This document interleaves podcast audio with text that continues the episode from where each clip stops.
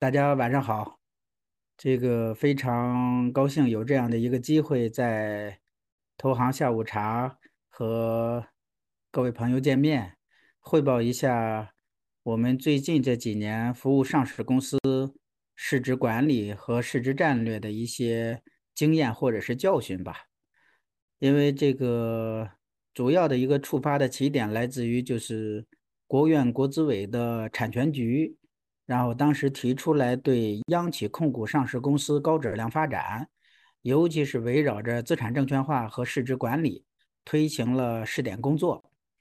第二个呢，这项工作的延伸就是从今年春节到现在，资本市场比较火热的一条主线，就是中国特色的估值体系的建设设计问题。所以换句话说，呃，其实是从主管部门，然后呢，从证监会和国资委，其实呢一直在推动上市公司的高质量发展。高质量发展的一个维度，其实最终评价的结果，其实它是市值。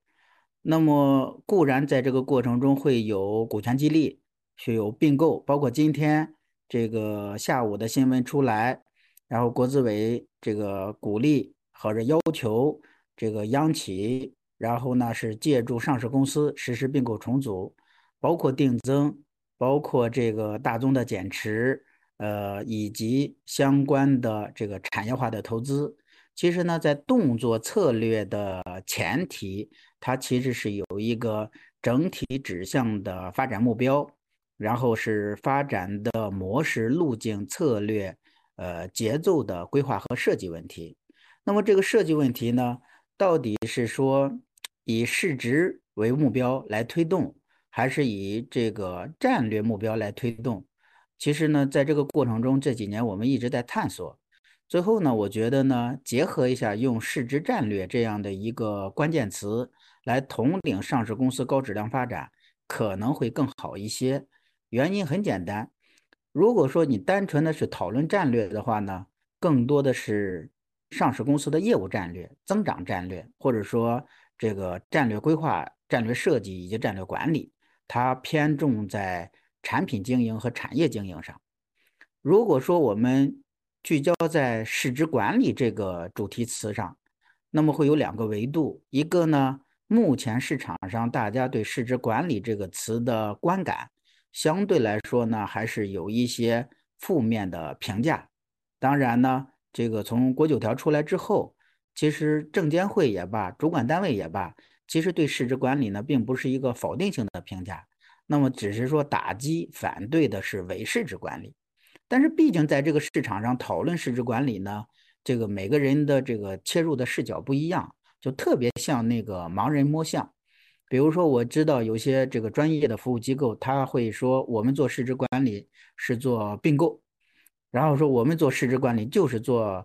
呃，大股东的这个减持，呃，我们做市值管理，我们就是做价值传播；我们做市值管理，我们就是做股权激励，甚至说我们做市值管理就是做这个所谓的这个叫什么呢？叫业绩增长，呃，都对。但是呢，就是说，到底用一个什么样的切入点？然后一个这样的定位，然后来统领牵引整个上市公司的方方面面。其实我一直是在犹豫。当然呢，这也是这几年跟相关的这个呃领导以及相关的企业呃上市公司的实践过程中呢，最后我觉得说，如果说我们把市值的目标作为我们整个战略推进的结果评价。那么我们就要需要站在战略的高度进行系统的设计，所以市值管理呢，它是一套有组织、成体系的主动管理型动作。那么这套主动型管理的动作指向了上市公司资本价值的最大化。那么资本价值的最大化，我们用什么样的逻辑和维度，最后有效的保障？那在这个过程中。前置的分析、论证、规划、设计、推进、实施，就需要上市公司，然后展开方方面面的系列工作。前段时间呢，这个我在昆明也跟这个有几十家上市公司的董秘、财务总监或者是总经理做了一些这个交流，就这个话题。其实呢，嗯，我没有想到的就是说，现在呢，在中央企业上市公司和地方国企上市公司里面，呃，已经开始纳入到对市值管理的考核了。所以呢，我们交流的一个非常重要的话题就是说，上市公司的市值管理到底该怎么考核？所以呢，这个考核的维度、考核的指标，那么指标的确立和设计到底是如何来有效的构建？这都是大家在实务的工作过程中，那么去考量的。所以今天的晚上的时间呢，呃，我尽量的给大家建立一个体系。然后，当然这也是我们一家之言和我们的探索了。也不成熟，所以呢，这个我们呃希望呢跟大家呢多交流，嗯，这个我们多互动，然后互相的来补充和促进提高吧。所以呢，我想先说第一个话题，就是说，现在 A 股市场五千两百家上市公司了，那么五千两百家上市公司面临着一个非常重要的问题，就是上市公司的从业人员，那么如何把整个的资本市场的这个对上市公司价值的认可，然后有效的去回应，以及把价值的这个提炼、评价的塑造的点，清晰、精准的传递给资本市场。我觉得这是一个思考和设计上市公司市值战略的一个前置的出发点。那换句话说，你上市公司原来共研产销做出的产品和服务。最后是卖给了产品市场和产业市场，用户和竞争对手的差异化，用户需求的满足就够了。当成为一家上市公司之外呢，之后呢，除了做产业经营、产品经营之外呢，就必须考虑一个要卖自己企业的这个成长价值啊。那通俗一点呢，就是卖股票。那么在这个过程中，那么卖股票是一套逻辑，卖产品是一套逻辑。那么是因为产业市场有。自己的这个运作体系和运作逻辑，那么资本市场除了在产业市场之外，仍然还有一套自己的运作逻辑体系。所以在这个过程中呢，我总结了这个三句话，就是来看上市公司市值战略的定位设计和规划，就是这三句话。第一个就是企业整个的去考虑这个资本价值的最大化的时候呢，一定要。考虑的第一个维度就是，你得有一个上市公司能被资本市场看得懂的成长战略和资本战略的有机结合。看得懂很重要，就是最害怕的就是什么呢？整个的公司呢被资本市场看不懂。当然，大家都知道，互联网上有一个词叫不明觉厉，也就是说，我不知道你在说什么，但是觉得。你挺厉害，但是问问题就来了，就资本市场上是拿真金白银在说话的。如果说他真的看不懂你，是不是他真的愿意把钱，然后持续的、长期的，然后呢投入到我们这家上市公司的身上？这是一个很客观、很现实的问题。你比如说，我调一下一个一个数据，呃，一个说法吧，不能说是个数据。就是我今天看了一个一个非常重要的这个这个这个这个企业呢，他说了一段话，他这段话是怎么表达的呢？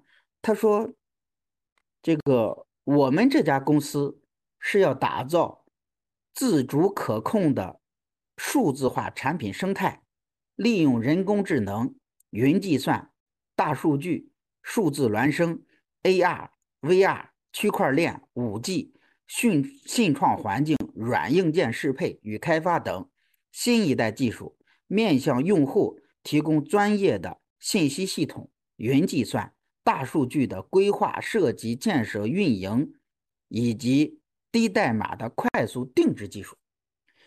就换句话说，这些词儿啊，这是这家公司的董事长向我说的这段话。就这个词儿，他单个单个的我都认识。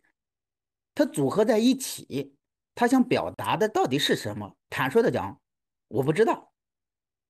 所以这个地方我很想给大家再往下说一步的是什么呢？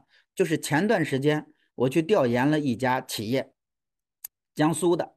那么这家企业他说，我们是要立志在我们这个垂直行业做产业互联网公司。所以，因为我们是做产业互联网公司，所以我们这个公司将来一定是可以比肩京东的万亿级的市值的上市公司。这句话说出来之后呢，我说那看看你家的业务吧，看看你的产品吧。他就带我围绕着他整个办公大楼上下几层转了一圈，看到的是什么呢？是庞大的 LED 显示显示屏。那个屏上各种柱形图啊，这个饼图啊，折线图啊，动态变动的这种趋势啊，数字的这种波动情况啊，就是感觉就是好有现代感，好有科技未来感。所以他说他是一家产业互联网公司，我就信了。但是呢，因为我不懂技术，我就马上就问了一句话，说你们家的这样的一个技术体系、技术平台。到底是百分之百只是自己公司使用，还是说你们把这套系统做成了产品，对外卖，用户来买？他说：“徐老师，我们这家公司的大数据体系就是我们公司自己用。那问题来了，如果是你自己用，本身它就是个成本项，它不是一个收入确认的这个维度，它顶多可以说是你这个公司。”核心竞争力的塑造和关键成功要素掌握的有效支撑的基础设施。那换句话说，我说，那你能不能用技术语言给我向前再表达一步，表达成什么呢？业务语言。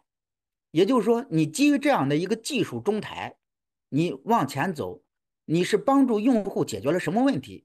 比如你帮人家去省了钱，或者说你帮人家节约了时间，或者说。你促进了人家的决策的效率的提高，还是说促进了人家决策质量的提高？你总得占一个或占一两个吧。我说能不能把技术语言翻译成业务语言？他说：“徐老师，我们呢应该说是在这个领域中，那么几乎没有相关的同行业愿意干这个活儿。这个活儿本身是一个小批量、多批次的个性化定制。”我们呢，只是采用了尽量的组建模块化的体系呢，让我们可以有共享的这个这个这个维度。基于共享的维度，我们大概率呢能满足用户需求，同时提高效率，甚至是降低成本。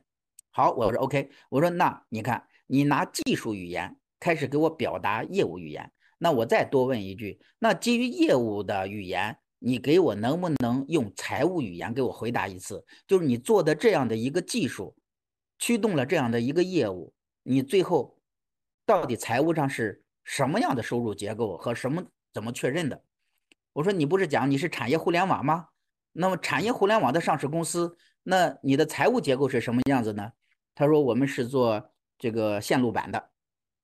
好，我说那线路板你是自己研发、自己生产、自己销售？还是说是什么样的结构？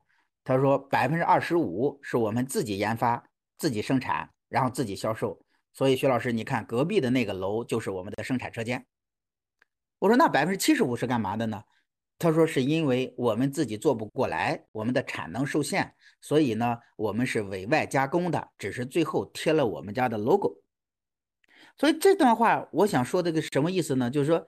你你在通过财务语言去拆这个公司的业务结构的时候，你会发现这个公司它的收入结构里头主力是贸易收入。所以我想说的是，企业在资本市场上，你想让人家看得懂很重要很重要，但是看得懂就需要你用技术语言走到业务语言，从业务语言走到这个财务语言。用技术语言、财务语言和业务语言来支撑住资本市场的语言评价，很简单。那你这样的公司到底是资本市场定义你是一个生产制造型的公司，还是一个技术平台的驱动型的公司，还是一个贸易型的公司呢？不一样。大家也知道，小米集团在香港上市的时候，上市之前，其实资本市场也对小米然后发出了一个很重要的问话，就是。你到底是一家什么公司。资本市场认为小米你就是一个所基于品牌驱动的所谓的硬件销售公司。那至于生产，你可以委外合作。但是小米说，我是一家互联网公司。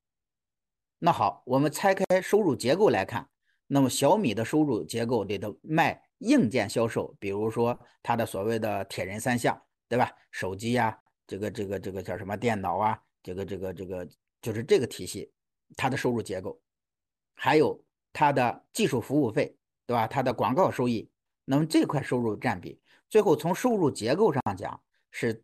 这个服务费和技术服务费，然后呢，超过了它的硬件销售的费用，所以最后说小米可以承认你是一家互联网公司。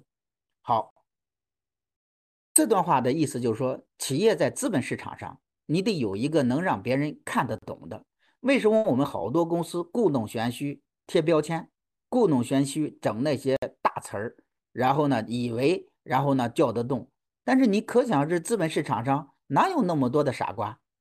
尤其是掌握资金、大资金流量和流向的人，以及影响大资金流量流向的人，它不是那么简单的，你一忽悠它就动的。所以它还是要探究你的产业逻辑、产业基础、业务结构和收入结构。所以通过收入结构和资产结构，以及你的业务逻辑，它来看你这一家公司是什么样的一个战略体系。所以，企业在资本市场上，首先第一步你要遵循的第一句话做市值战略，就是你能让资本市场看得懂。第二个是什么呢？看懂你了就一定能接受吗？刚才我举的这个例子，我看懂你了，你从收入结构上你是一家贸易公司，你从业务逻辑上你是一个生产加委外加工的公司，你只是拥有技术的说成本项的所谓的这个有效支撑的。这个自己的平台而已，所以我不接受。如果说你是一个技术平台型的公司，众多的合作伙伴、产业链上的上下游这个合作方都长在你的技术平台上，而且愿意为这样的一个技术平台的有效运转支付相关的服务费用，那你可以说你是一家平台型的互联网企业。所以看得懂你。不一定能接受，那么看得懂你不接受，这就意味着他一定会拿脚来投票，钱的流量和流向的这个导向就会出现重大的这个波动或者是偏差。所以企业在资本市场上，你一定要让别人能看懂，同时你得让人家接受。但是这个地方就出现了一个很重要的分歧，就是战略呀，没有对和错。但是它一定有高低之分，往左走是一套逻辑，往右走是另外一套逻辑。那没有对和错，但是往左走可能效率和效益的这个价值是最大化。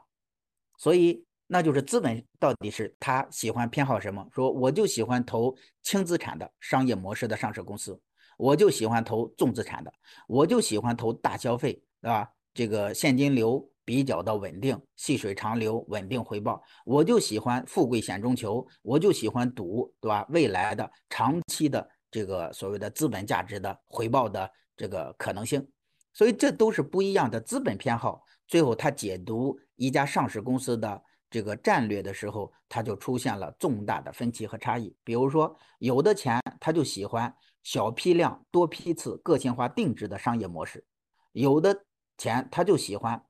大规模生产驱动大规模销售，劳动生产率能提高，单位成本能降低的商业逻辑，没有对和错，只是钱的偏好。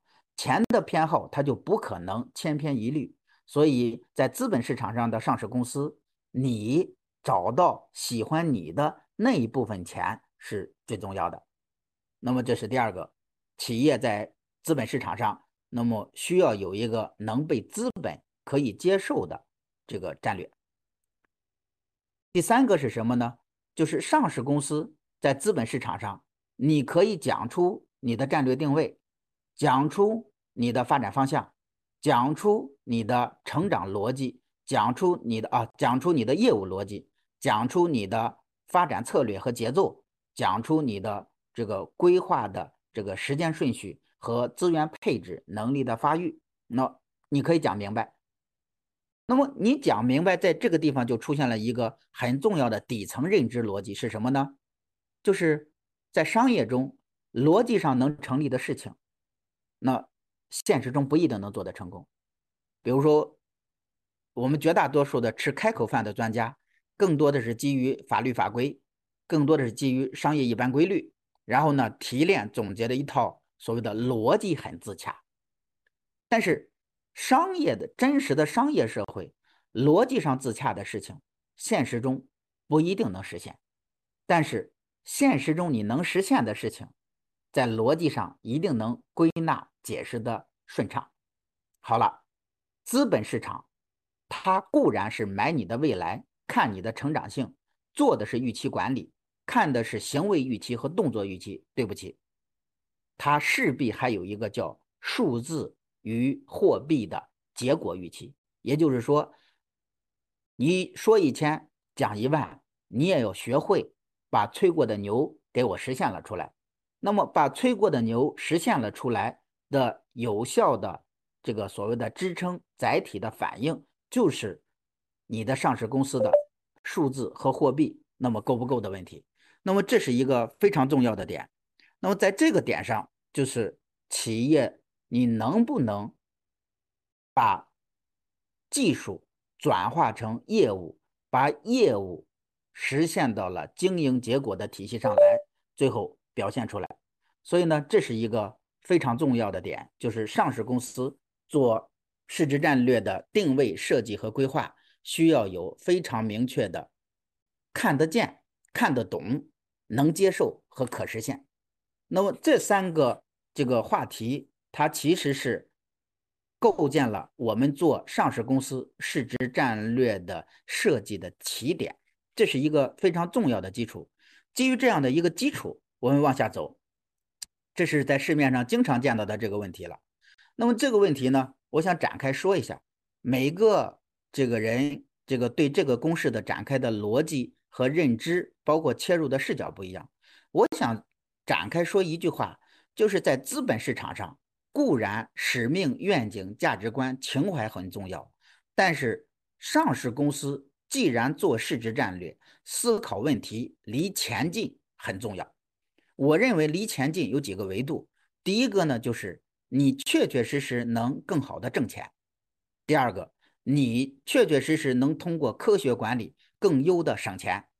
第三个，你能够科学的分钱，尤其是对内，然后激活团队的工作积极性，然后对外通过分红、财务回报，然后呢赢得投资人的持续信任和有效的支持。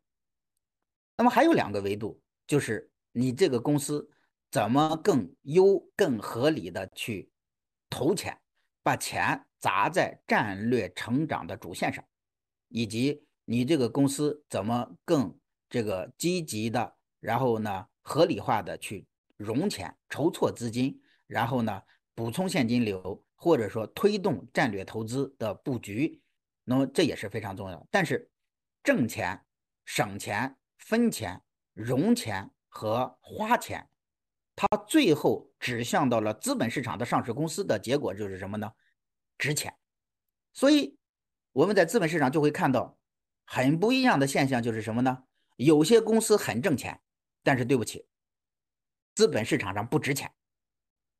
比如说它的行业的差异性，的比如说它的模式的差异性，导致钱他拿脚来投票的时候，他不愿意给这样的高倍数。客观上讲。为什么我们提中特估？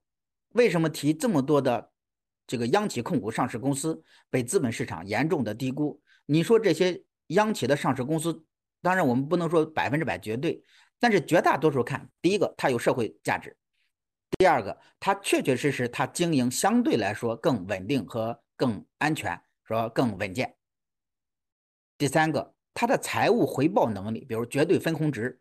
对吧？以及它的分红比例，以及它的现金流的安全性，那也是很不错的。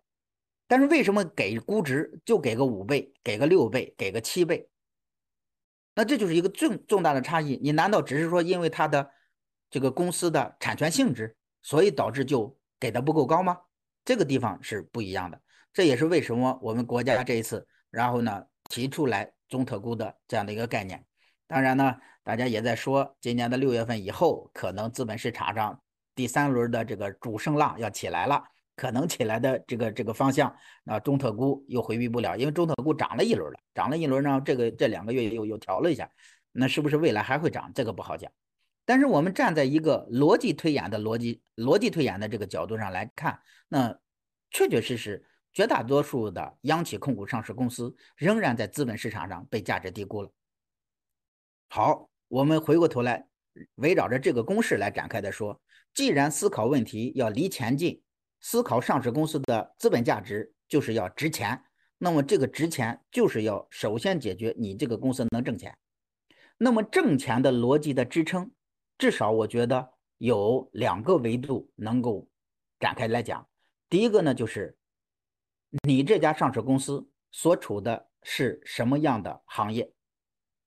比如说是国家鼓励的啊，重点突破的，或者说政策引导的产业方向，还是说传统产业，这两个政策导向不一样的产业，资本市场钱的关注度是不一样的。为什么我们经常说男怕入错行，女怕嫁错郎，就是这个原因。选错了，对不起，你也你再努力。也只是在这个产业给你既定的利润空间之内，那上下浮动仅此而已，很难实现绝大多数的所谓的这个这个几何级的增长或者指数级的增长。那么这个地方呢，我们去看这个所谓的产业选择，为什么很多上市公司，尤其是众多的小市值的传统行业的传统业务的这个上市公司，他最近这段时间。开始非常积极的去探讨这个并购，探讨战略的转型和升级。核心原因就来自于他既定的赛道，资本市场给的这个资本溢价的期待值已经大幅度的下降了。当钱拿脚投票离开之后，至少还有两个所谓的法定退市的这个要求，有可能就会对这个公司产生了重大的资本市场存续资质的。这样的一个冲击影响，比如说你的营业收入一个亿的问题，比如说你连续二十天股票这个所谓的账面，然后价格，然后是一块钱的问题，那这都有可能导致你这个公司会退市。但是你做错什么了吗？你没有做错任何事情。那你真的这个公司有重大财务风险吗？不一定。那这条赛道是传统了，但是是不是立刻就会死掉呢？这个产业就会消消亡呢？也不一定。它对不起，你只是一个选择。那资本市场还有一个非常重要的功能，就是借力资本市场，然后呢实现产业结构的优化和升级，社会资源的所谓的配置的合理化和价值最优和价值最大化。那在这个过程中，那产业本身的选择跟资本市场对企业价值的评估就是有不一样。第二个是什么呢？同样一个产业，你在产业中的位置不一样。你是这个行业中的上游，你是这个产业中的中游，你是这个产业中的下游，你的产业链条上的利润空间的比重也是不一样。我们探讨一个上市公司的战略升级，那往往是沿着产业链，然后走向高额利润区。在这个过程中，我们就要探讨这个环节。比如说，我们拿新能源汽车这个产业链条来看，这个产业链条，如果说我们拉开大的业务链条的环节来看，你上游那最极端，你可能就是锂矿，对吧？基于技术路线，你是三元锂还是磷酸铁锂？那走到中间这个环节，就是以宁德时代为代表的所谓的储能这个环节了，电池。那再往下，你可能才是说魏小李呀，所谓的传统造车。呃，这个这个造车的这个新能源的这个路线图，比如像极客汽车，对吧？比如说长城这边，比如比亚迪，比如特斯拉，也会出现什么呢？造车新势力，像魏小李这个群体。那么我想说的是，你在整个新能源汽车这个产业链条上，那么你是聚焦在了资源端，掌握矿，对吧？掌握稀缺的所谓的资源，你是在中间环节做核心元器件。配置，还是做下游的所谓的整件制的产品的这个生产、销售、品牌推广，那么导致你在这个链条上的利润空间维度不一样。为什么有的公司它做全产业链布局，有的公司只聚焦在产业链上的关键环节，构建所谓的自己的护城河，然后形成自己的所谓的差异化以及市场的区域呃市场的环节中的定价权？那么你越强，你在资本市场的定价的优势就越大，资本市场给你的相对的溢价估值就会越高一些。所以呢，这是第二个，就是在产业中，那链条的上下游的位置不一样，给你的估值体系也不一样。第三个，产业中产业一样，在产业中的位置也一样，你做的产品和服务也一样，但是有可能你的商业模式不一样。那么对不起，资本市场也会有估值的差异性。比如说，你的商业模式，我刚才讲了，你是个制造业的企业，你的商业模式是小批量、多批次、个性化定制。因为你是个性化定制，从商业逻辑上，你会有一定的所谓的服务溢价的可能性。那对应的，应该讲你的利润空间会高一些。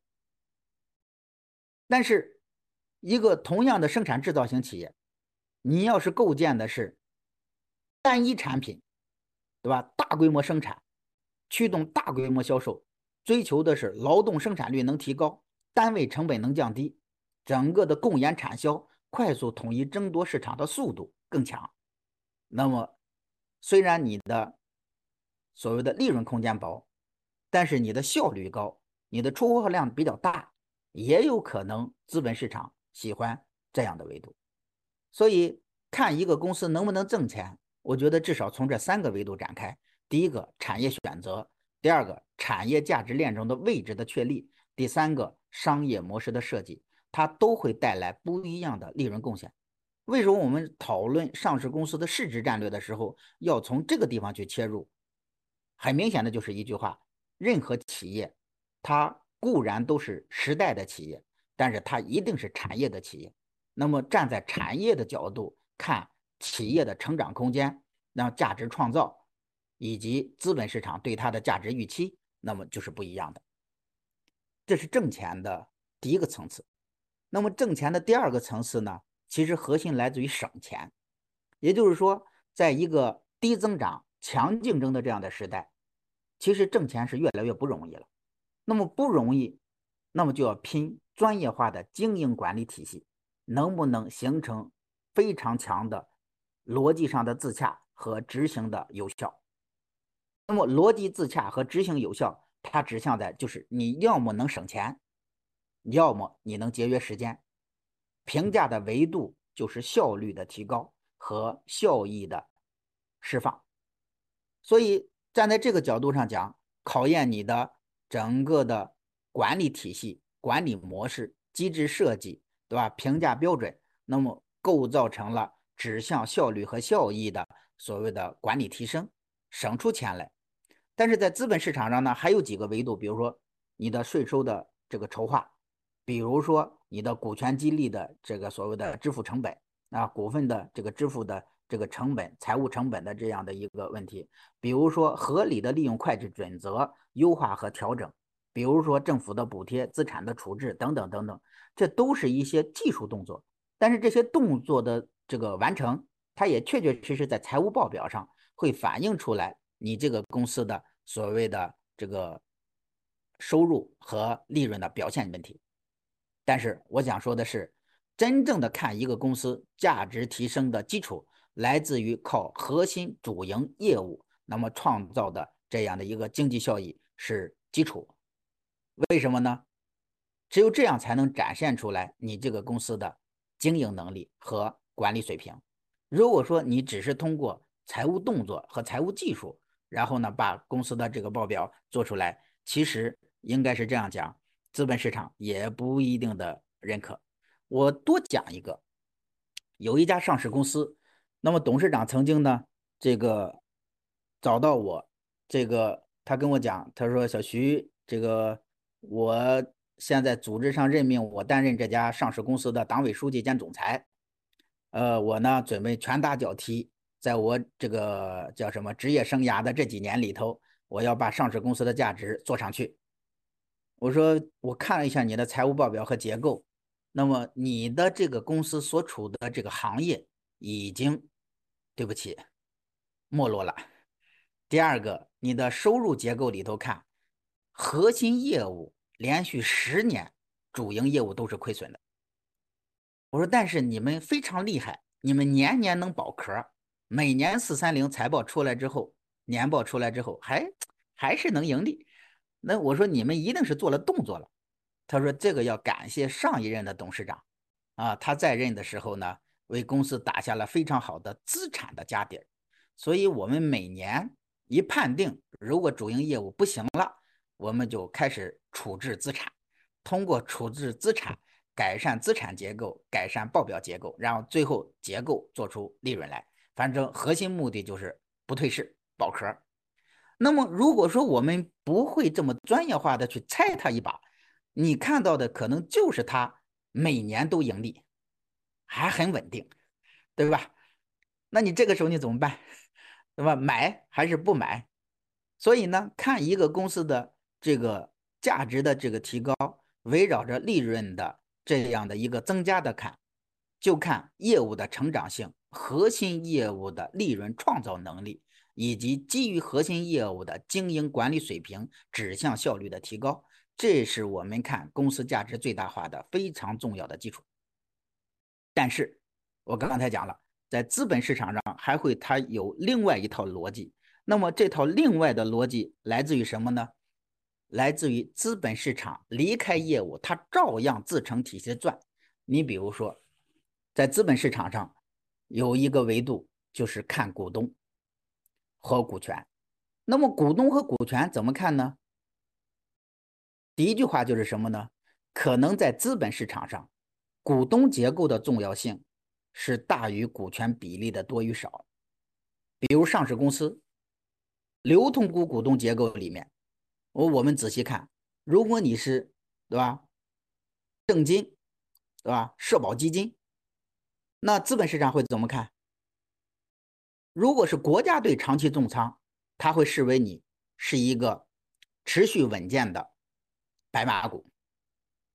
如果你是比如高瓴资本，对吧？王亚伟、坤哥，对吧？那么这些专业的、知名的投资人以及他带领的基金，然后重仓的，他会把这家上市公司天然的定义成叫基金明星股。如果说你是对吧？杭州。滨江大道，对吧？某某证券公司营业厅涨停敢死队的几个席位，总是出现在这家上市公司的流通股股东结构里头。那可能大家会反映说，这家公司有可能是妖股。好了，那在这些维度里头看，优化股东结构就显得非常重要。我也知道，也可能你就在屏幕的对面，我也知道有一家公司国企。他们对董办的市值管理考核，就直接考核到了流通股股东结构的优化问题。当然，他说，首先第一个不能有那么多的小散户，尽量的都是机构投资人。第二个，机构投资人我们要分几类，他是价值投资导向型的，他是趋势投资导向型的，还本身他就是一个投机主义者，这是不一样的。所以他会以这个机构投资人。然后在上市公司流通股股东结构里的持仓的比例以及持仓的时间长度，作为评价董办工作市值管理有效性的一个维度，所以股东结构的重要性它就不一样。那么股东结构的重要性就引起了资本市场对这家公司资本价值的倾向性的这个看法。第二个呢，我们要看的是股权比例。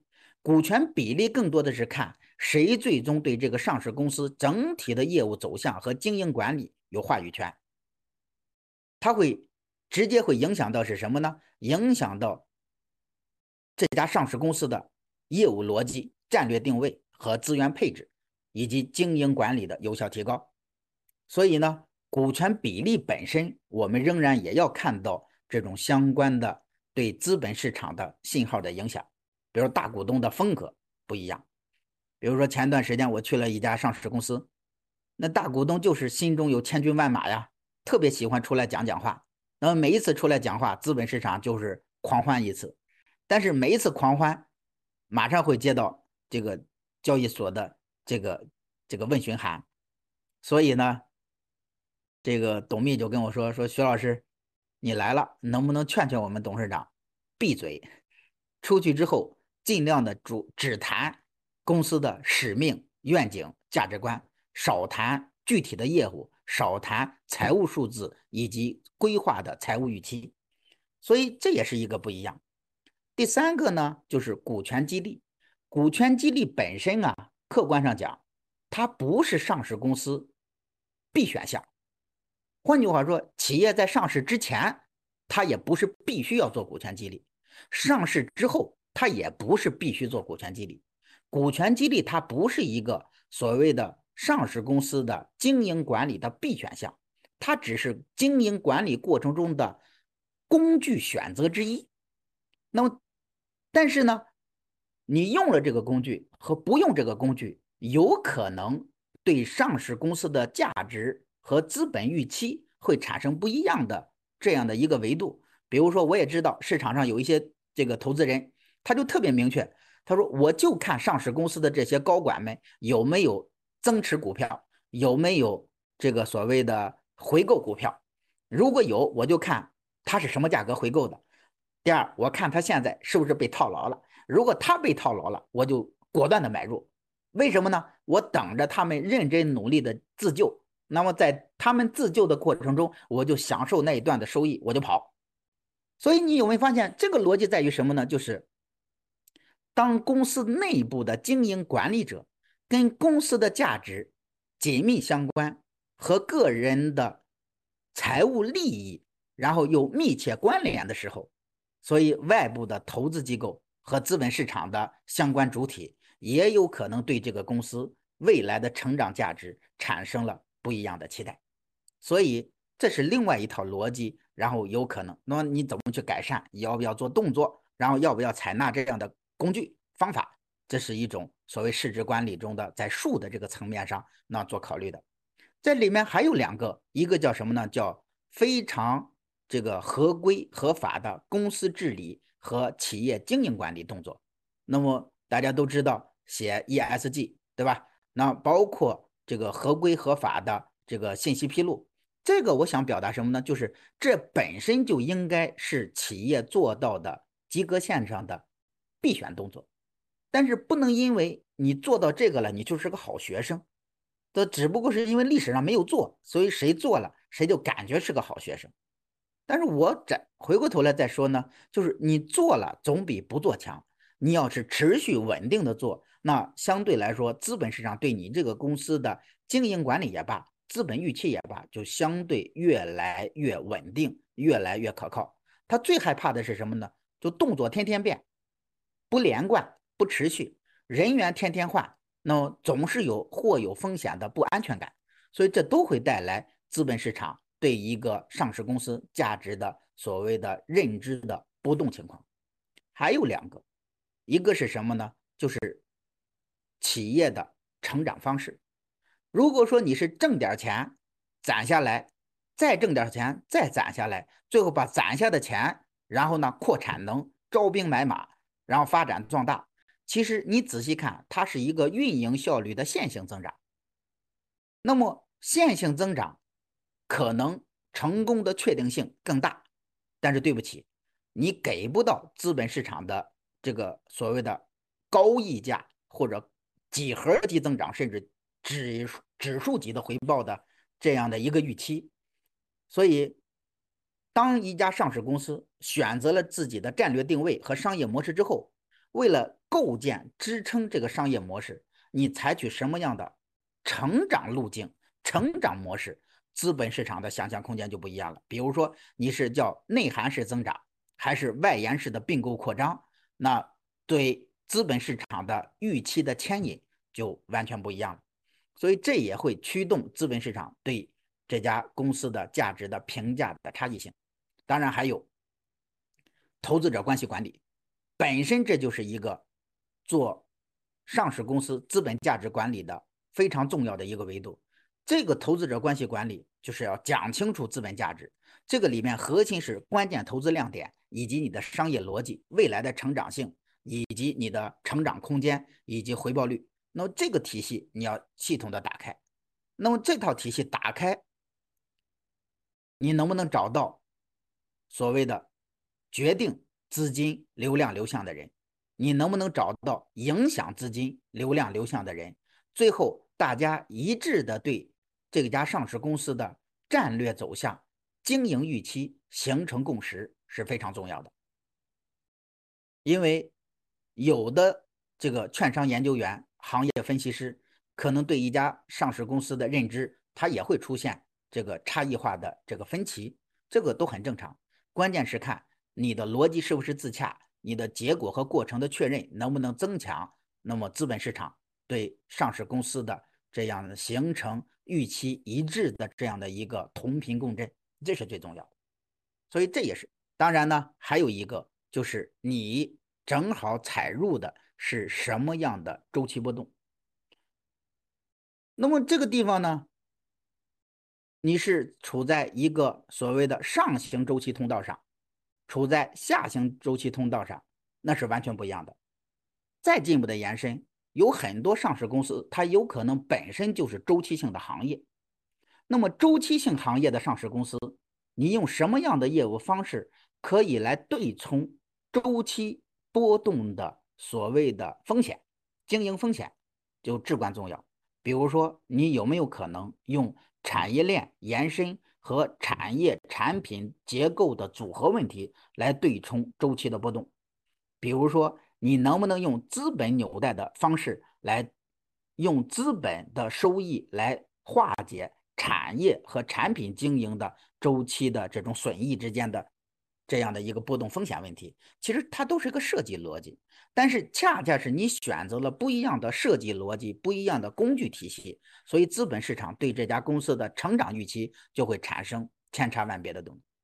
所以，我们探讨这个上市公司的市值战略，它是基于成长主线来看的话，就一定要通过业绩的增长实现资本价值的增长，这也是一个维度。那么基于这个维度呢，我想展开说一个这个这个这个观点。就是资本市场的市值价、市值战略的这个设计的基础，就是成长性和业绩。但是成长性和业绩，那么是基础，但是规范动作策略也是有效的保障或者说必要的牵引。那么在这个过程中呢，我们看到底一个企业，你能给资本市场一个什么样的成长预期？你如果是一个线性增长，你就是认认真真的做产品，认真真的搞研发，然后做好供研产销，提高工作效率，提高经营水平，没有问题，是一家非常好的经营型企业。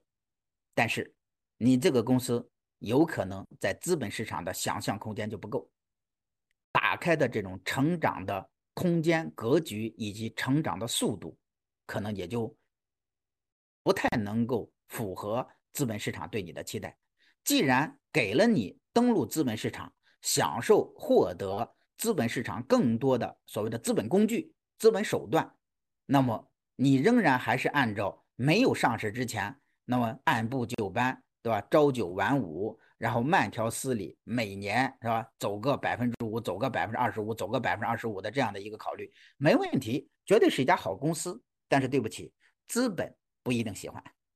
资本不一定喜欢，就是你没有做错任何事情，但是他就是离开了你，所以这个也很要命。当他离开了你，有可能你的市值就会下来，你的市值下来，股价低了，那股价要是触达到了所强制透退市的这样的一个标准和条件的时候，那你怎么办？所以这个地方呢是有不一样的，但是运营效率永远是我们设计思考上市公司市值战略的是吧？第一层维度。第二层维度是什么呢？借力资本市场，然后呢，充分善用资本工具，然后围绕着产业，围绕着这个所谓的产品市场结构，然后我们争取来探讨几何级的增长。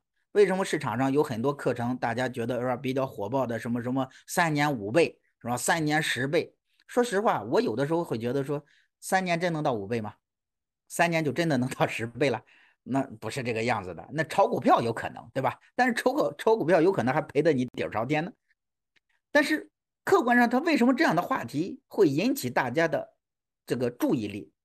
那甚至是能激活企业家内心的。事业抱负和激情澎湃的这样的一个梦想蓝图，就是因为它给了一个公司快速的几何级增长的可能性。那么几何级的快速增长，它最大的问题就是资源结构的二次配置。那么怎么实现效率的最大化？那么资源结构的二次配置，产业结构，对吧？股东结构优化。那么业务结构调整，甚至是组织以及人员结构，然后优化调整，换人如换刀啊！我们经常说这句话，可能在资本市场上，你培养的那个人怎么努力都没有意义，但是换一个人空降来，分分钟就解决掉了。所以，与其让猪上树，不如买个猴，就是这个原因。当然，在结构效率里面有一个非常主要的这个表现，就是用并购重组，然后这样的方式。然后二次释放整个公司的价值最大化，通过公司价值，然后延伸和辐射到产业价值上来，所以这是结构效率。所以结构效率的重要性在资本市场上是大于运营效率的。但是我们也一定要意识到，既然你是一家上市公司，在资本市场上思考战略的增长，就一定还会有另外一个效率的考虑，就是资本效率，指数级的增长。那么围绕着指数级的增长，我设计什么样的业务逻辑，设计什么样的资本动作，那设计什么样的回报预期，这个也是不一样的。但是资本效率的支撑来自于结构效率，结构效率的基础仍然是做好运营效率。所以这三个效率的关系是递进式的关系。但是我个人建议，当已经是一个细分领域的龙头成为了上市公司，你在思考市值战略的时候，最好一切入就是围绕着结构效率和资本效率在设计和思考，但是保障好运营效率的稳健就 OK 了。因为如果是一家上市公司了，可以充分的借力资本市场了，仍然在考虑的只是共研产销，对不起。你的成长预期，甚至你的资本思维，还处在相对比较传统，甚至是原始的状态。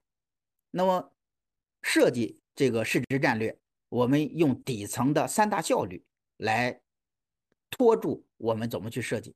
那么，我还是要给大家一个这个模型。这个模型呢，是我们这个团队和几位专家。我们探讨和跟几大上市公司这个设计的这个市值战略的这个实施路线图的时候呢，用这个卡普兰的战略地图，然后重构了一下。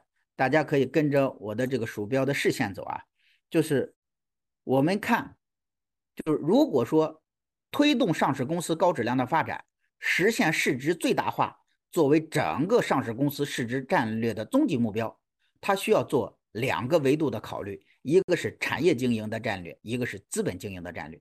那么产业经营的战略，它需要提高的是业务的增长和企业的盈利能力。那么它有一系列的考核指标，比如营收啊、利润率啊、增幅啊、回报率啊、收益率啊，对吧？期间费用率啊等等。那么第二个呢，资本经营战略里面是以推升市值规模最大化，它最大的问题或者说最大的立足点。来自于资本市场能够认可，甚至是这个共识的支撑住对这家上市公司良好的估值体系。所以，为什么我们回过头来说还在说中特估，就是觉得你对我这家上市公司的群体，我们这一类群体叫央企控股上市公司这个群体的估值太低了，所以要探讨有中国特色的资本市场估值体系。就是这个原因。所以，保持良好的估值是资本战略指向的结果。但是，无论是业务的高速增长，实现盈利能力，还是保持企业的良好的一个估值，最重要的有一个底层支撑是来自于上市公司健康稳定的现金流。那么，有可能是靠自有资金，然后持续稳健的造血能力，也有可能就是通过融资手段，然后实现整个上市公司的现金流的。这个有效保障。好，那么推动产业经营、推动资本经营，它需要面向客户、差异化的提供专业的所谓的这种服务能力。比如说，为了推高我们的业务增长，增强我们的盈利水平，所以我们要为客户提供满足需求的有竞争力的产品和服务，提高用户的满意度。比如说。我们要保持一个相对比较好的资本市场对上市公司的估值体系，我们就要提高资投资者、资本市场的投资人对上市公司预期的满意度。大家注意，是预期的满意度，也就是说，你过往的表现它已经是过去了。我买你是买你的未来，那么你的未来又现在不存在，那你拿什么说服我你未来就一定好？所以在这个地方，我们再回过来扣那个题，就是市值管理本质上是一种预期管理。那么预期管理最重要的就是行为预期和结果预期。那么这种行为和结果，你能不能一次次的确认，增强资本市场投资人对你这家上市公司价值的逻辑的认可，以及价值结果的满意，就显得非常重要。所以成长性的预期呀。财务回报的预期啊，都是来提高投资者预期满意度的非常重要的所谓的这个支撑维度。当然，你对内部也要考虑了，我的业务结构怎么调整，我的战略管理体系怎么去实现，对吧？我的这个所谓的这个这个叫呃良性的业务协同和组织管理，能不能驱动我整个业务的高效发展？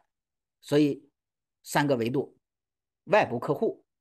外部投资者以及内部客户是用这个视角来推动和驱动、支撑住我们产业经营和资本经营。好，我们再回过头来，围绕着外部投资者，我们要看的，你要让外部投资者有一个满意的预期。首先，第一个，你一定要有一个维护公司产业视角经营的和资本视角价值管理的。认知逻辑的一致性，换句话说，我认可你的业务发展，认可你在这个产业中的成长逻辑，我也要看你这个公司的资本逻辑和业务逻辑能不能一致。如果你能形成一个闭环的一致性预期，从你的动作上，对吧？从你的股价收益上，呃，从你的股价这个这个这个预期上，从你的财务收益上，为什么我们券商研究员？行业分析师到时候写上市公司的这个研报的时候，他都会做叫什么业绩预测和股价预测呢？其实就是用资本的视角，然后呢指向产业逻辑的这个一致性，这是一种。第二个呢，你让投资者满意，你还需要把基于资本视角和产业视角的战略一致性的经营结果，那么用技术语言。业务语言和财务语言的深挖，形成你的差异化和关键投资亮点，主动的开始向资本市场进行价值传播，形成一个良好的所谓的投资者关系的良性互动。所以呢，这个过程中，你的分析师的交流，对吧？你的这个媒介的沟通，你的投资者的互动就显得非常重要了。但是这两个仍然是动作指向型，那么相对来说。偏这个对外，然后还有两个是非常重要的维度，一个就是什么呢？你这个公司的公司治理结构和公司治理机制的规范以及顺畅，他看的是稳定性，嗯，尽量的让组织运行的这个效率保障和结果指向能够脱胎于或者说脱离于完全的个人决策。虽然我们都在说广泛征求意见，多数人探讨，少数人商量，对吧？个别人沟通，一个人决策，我们是这样表达。但是当你把所有的决策纳入到组织流程体系中，按照既定的游戏规则来讲，我认为在考虑上市公司决策质量和决策效率的时候，它就不一样。你完全遵守这个非常良性、科学的公司治理的规范机制的话，它有可能不会把你这个公司带到一百分，但是它也大概率不会把你这个公司带到零分。有可能你这家公司至少建立起良性的公司治理机制，是一个八十五分到九十分的水平。那么围绕着这样的一个治理基础和经营管理的决策基础，那么你的公司的所谓的股东结构的调整、战略的投资、融资的安排、股权激励的设计，对吧？董事会的布局等等等等，那包括股东的进出和比例的增减持，这都会给市场带来不一样的这样的一个所谓的行为预期。最后呢，还有一个呢，就是。确保信息披露的合规性，这个不用多讲了。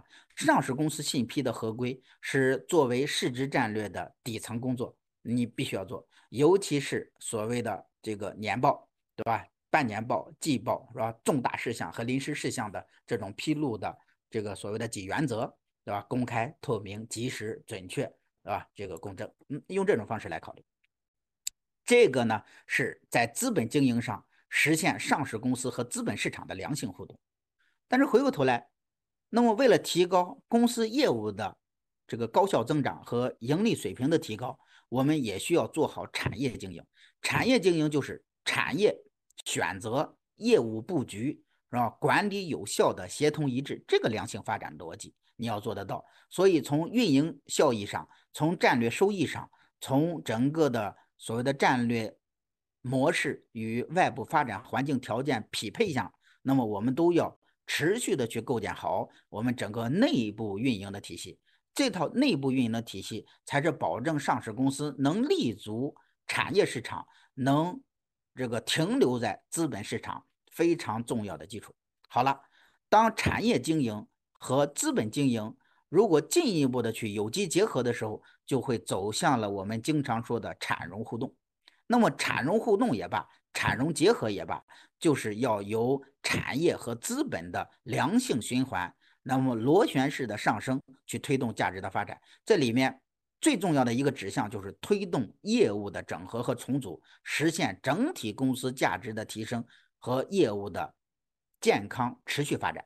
里面包括了融资，包括了投资，是吧？包括了并购的动作。比如说在融资领域中，科学有效的。资本市场的多元化融资渠道和融资产品的选择和设计，比如在投资环节上，精准的战略投资，对吧？战略协同、产业链上下游的布局、产业价值链制高点的控制，以及专业化的财务性投资，然后以财务收益对冲说这个实体经营的这个所谓的波动性的风险，这都有可能会带来产融互动过程中对公司价值的影响。当然，在产融互动中，还有一个就是精准研判好周期，然后来借势打力，做好市值规划，实现价值最大化。比如说产业周期，比如煤炭这个行业，它是典型的产业周期非常明显的；比如医药这个行业，总体来说产业周期的明显性就弱一些。水泥它也肯定是一个周期性行业。那么产业有周期，其实企业它也有周期。企业的周期，那自身的这个成长逻辑，包括企业里头的产品生命周期，甚至企业中决策人的个人的所谓的生理生命周期也是不一样的。资本市场也不一样啊，资本市场就是牛市来了怎么办？熊市状态下怎么办？所以呢，善用周期，清晰研判，把握趋势，以市值战略作为主线来统筹规划。产业经营、产品和经营以及资本经营，它会围绕着产融结合，实现产业和资本的良性循环来驱动。所以呢，用产业经营、资本经营和产融结合三个维度支撑住呃价值的创造、资本市场的预期，然后呢是业务的所谓的这个效率的释放，在最后支撑住实现业务的高效增长和盈利能力的回报。以及良好的估值、稳健的现金流，支撑住我们整个公司的所谓的市值战略的市值市值的价值的最大化和高质量的发展。当然，为这件事情，我们需要构建和配置的是上市公司内部的专业化的，比如说市值战略管理人才，呃，这个队伍的建设，以及你的管理体系的构建和组织流程，以及激励和考核措施的安排。所以呢，这是上市公司这个市值战略的规划和实施的一个路线图的示意图。因为每一家上市公司的行业特点不一样，业务模式不一样，企业的发展阶段不一样，是吧？股东、领导层的这个所谓的诉求不一样，那么都有可能导致我们设计一家上市公司的市值战略，它是有差异化的。这里面指标体系、维度的自洽和这种所谓的共识就非常的关键了。所以呢，这个地方呢，给大家只是说。给展开，呃，粗略的看一下，这张图应该客观上讲，这算是第一次面试，是吧？这个倒是经常见客户，但是这第一次说说这个这个，然后呢，这个投行下午茶，你说我们我们这个这个杨总在，对吧？我们怎么不能讲一些泛泛的事儿啊，正确的废话呀？所以呢，总得讲点我们。干过了什么和做的什么具体的内容，那展示出来呢？就大家知道，其实我们去构建一个上市公司的市值管理体系的时候，它是从战略的维度切入的，然后呢是做统筹的。难是难在不是切入，难是难在你切入之后的结构怎么去设计，结构里头的体系怎么去搭建，搭建完了之后，它能形成一个什么样的？呃，良性的这个叫什么呢？叫叫叫叫自洽，然后呢，甚至它能形成一个自驱，就显得非常重要了。所以这个呢，给大家简单的汇报一下。那么基于这样的一个战略地图，我做一个最后的总结，就是看一个上市公司的市值战略规划，你总得有一些维度。那这个维度呢，其实就是我们那本书里我们总结出来的，就是说思考上市公司的战略。如果你只是思考业务战略没有错，但是它毕竟是一家上市公司，你一定要思考另外一个维度，就是资本战略。那如果说把资本战略和业务战略结合一下，我就给它起了个名字叫市值战略。为什么起这个名字呢？我也稍微的再解释一下，就是在这个市场上，你说你要是做战略，那么华为派，对吧？华润，对吧？华为的什么 BLM 是吧？DSTE 的是吧？这流派，华润派对吧？六 S 什么加五 C，比如说卡普兰的战略地图平衡积分卡，战略落地执行的 OKR、OGSM 说 KPI 对吧？都有，甚至还有广大的这个市场上的所谓的叫各有各的偏方的蒙古大夫，那都管用，但是呢，不一定有非常底层厚实的。认识论、方法论和实践论，所以呢，战略它本身学派就特别的多，体系就比较杂，没有对和错，关键是你坚定不移的先信哪一套。那如果说你是考虑市值管理，如果从一讨论市值管理就切入到了动作层面，就是只是说我写个 ESG 报告，对吧？我做个股权激励，对吧？我做个发债。我搞个并购，它就是市值管理。恐怕对一个公司来讲的话，注意力和资源的配置，它就出现了一个叫脱离本源底层的这样的一个偏差。所以我就把它结合一下，就起了个名字叫市值战略。所以呢，市值战略它是一个有组织、成体系的主动管理型动作，而且这套动作是基于战略高度的去囊括、自洽。组合、协同与平衡，所以设计上市公司的市值战略，一定是要有一条主线，就是市值价值的合理最大化。为什么这样讲呢？就是它不是一个绝对科学最大化，它是一个合理最大化，来自于企业和资本市场的共识。你比如说，北交所的上市公司，你可能一年是五千万的利润，但是对不起。因为北交所现在的交易活跃度和交易门槛的问题，你可能五千万的净利润，资本市场就给你五个亿的估值。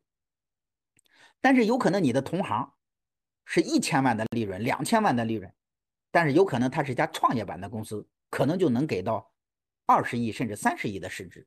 你说你做错什么了？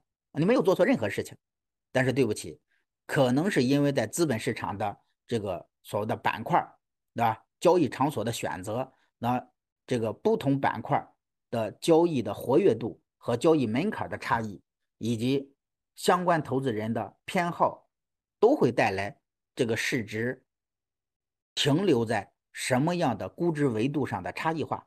所以做市值战略就一定要以市值价值的合理最大化作为有效驱动做系统展开。既然是以市值价值最大化，那么我们就要考虑两个市场：产业市场上你怎么做，然后资本市场上怎么调。为此，你借力顺势周期波动，产业周期、资本周期，对吧？企业周期、技术生命周期都有可能去做波动的。